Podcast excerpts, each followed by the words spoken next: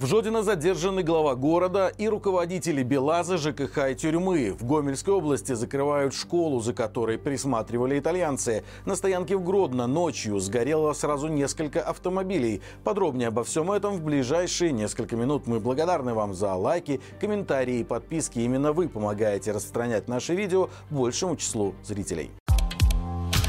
Уже несколько дней разные источники сообщают о задержании генерального директора БелАЗа Сергея Никифоровича, председателя Жодинского исполкома Дмитрия Заблоцкого и директора Жодинского ЖКХ Юрия Рабецкого. Любопытно, что на мероприятии, посвященном закрытию юбилейного года Жодина 60, которое прошло 17 декабря, все трое попали на один снимок. Есть версия, что директора БелАЗа закрыли прямо после этого мероприятия. Помимо этого, читатели издания «Экспресс» сообщают о задержании начальника Жодинской тюрьмы номер 8 8, а также массовых проверках и хапуне среди руководства других предприятий города, в том числе и в Жодинском ГУВД. Никакой официальной информации о задержаниях нет. Ходят слухи, что топ-менеджер завода «БелАЗ» находится в СИЗО КГБ. Поэтому одна из возможных причин его ареста – коррупция. Сами жодинцы связывают задержание крупных чиновников с тем, что «БелАЗ» за последнее время выдал городу на благоустройство около 2 миллионов долларов. Официально об этом нигде не сообщалось, но в городе это знают абсолютно все. Чтобы прервать распространяющуюся имеющуюся информацию, жодинские пропагандисты в срочном порядке выкатили фото со смотрящим за городом на двух мероприятиях. Сначала он якобы принимал участие в фарсе под названием «Выдвижение кандидатов от трудовых коллективов», а после якобы заседал в одной из самых бесполезных комиссий по занятости населения. До этого про так называемого председателя исполкома не было слышно и видно пять дней.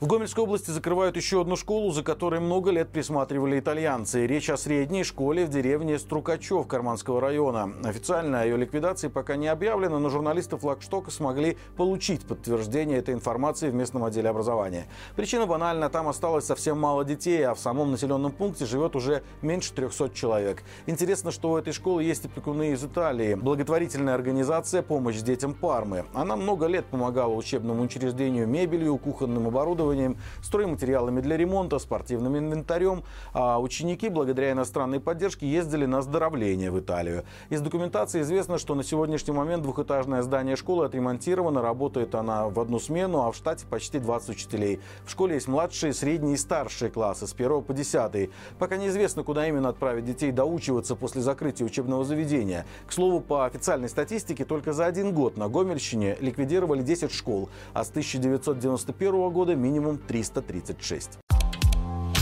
На стоянке в Гродно ночью загорелось сразу несколько автомобилей. Произошло это на одной из парковок в районе улиц Тавлая и Малищинской. Как рассказывают очевидцы, один из припаркованных автомобилей вспыхнул внезапно. Причем пламя охватило его полностью, и огонь сразу же перекинулся на соседнюю машину. Прибывшие на место спасатели довольно быстро потушили возгорание, однако автомобили к этому моменту уже полностью сгорели. Остались только их металлические каркасы. Предполагаемая причина пожара – короткое замыкание электропроводки в салоне одного из автомобилей. Сейчас проверяется точное количество пострадавших в пожаре машин. На этой стоянке они были припаркованы очень близко друг к другу.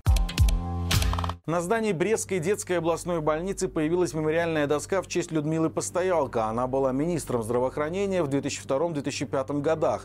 Но белорусам она скорее известна как вероятная бабушка Николая Лукашенко. Открывали памятный знак руководитель Брестского облсполкома Юрий Шулейко, а также главврач медицинского центра управ делами нелегитимного, а по совместительству мать Коли Ирина Абельская. По ее словам, инициатива открыть такую мемориальную доску исходила от сотрудников самой больницы. Абельская отметила, что авторы мемориальной доски советовались с ней, чтобы получилось лаконично, и в строчках было сказано все. В итоге на табличке написано, что в этой больнице с 1973 по 2001 год работала заслуженный врач Беларуси Людмила Постоялка. А рядом приписка, цитирую, «Служение медицине от участкового педиатра до министра здравоохранения». Действительно, лаконично. Руководитель Брестского облсполкома Юлий Шулейко, выступая с речью, отметил, что в условиях, в которых сейчас работает больница, есть моральное право отдать честь Людмиле Андреевне. Правда, что это за условия, чиновник почему-то не уточнил. Чиновники удивились зарплатам на небольших предприятиях. Год назад Минэкономики спустила в 11 административных единиц с численностью населения от 80 тысяч человек, показатели которых те должны были достичь. 21 декабря в Совете министров подвели итоги. Оказалось, не все так хорошо, как хотелось правительству. Как рассказала замминистра экономики Татьяна Бранцевич, заработки во многих регионах растут за счет крупных предприятий, а вот на маленьких работники получают совсем небольшие деньги. Отметим, что последний раз о средних зарплатах Белстат отчитывал отчитывался за октябрь. Тогда, по данным ведомства, этот показатель был на уровне 1970 рублей до вычета налогов. Самая высокая зарплата была в Минске – 2660 рублей, а самая низкая в Могилевской области – 1647 рублей. Пинском районе мужчина нарубил сосен для личных нужд и попал под дуло автоматов. Автомобиль с прицепом, загруженным хвоей, остановили в деревне Рудка. Причем инспекторы ГАИ были при полном вооружении. При осмотре транспортного средства они установили, что 65-летний мужчина перевозил 6 сосен без сопроводительных документов. Пинчанин сам признался, что деревья он вырубил незаконно и для личных нужд. Теперь устанавливается, где конкретно были спилены сосны, так как от этого зависит наказание. По действующему законодательству, если не незаконная вырубка прошла в природоохранных или рекреационно-оздоровительных лесах, то мужчине грозит штраф от 5 до 30 базовых величин, то есть максимум 1110 рублей. А если в эксплуатационных лесах, то до 20 базовых величин, то есть 740 рублей. Кроме этого, еще будет начислен вред, причиненный окружающей среде, а также необходимо будет выплатить стоимость срубленного дерева в размере одной базовой. Видео про гомельский ретро-аэропорт завирусилось в ТикТоке. Белоруска вылетела из Гомеля и сняла на видео интерьеры местной воздушной гавани. Свои впечатления она назвала увлекательным ретро. Комментаторов позабавили советские ковры в зоне досмотра, ретро-вывески и старые туалеты. Видео набрало больше 200 тысяч просмотров. Это вы еще в Бресте не были? У нас такое ретро, что фильмы 70-х годов к нам снимать приезжают, написал один из комментаторов. Похожая картина, судя по всему, и в Гродно, где, по словам пользователя, вместо буфета приехала женщина и продавала пирожки с беляшами. Напомним, недавно из аэропорта Гомеля запустили прямые рейсы в Москву. До этого из него летали только редкие чартеры.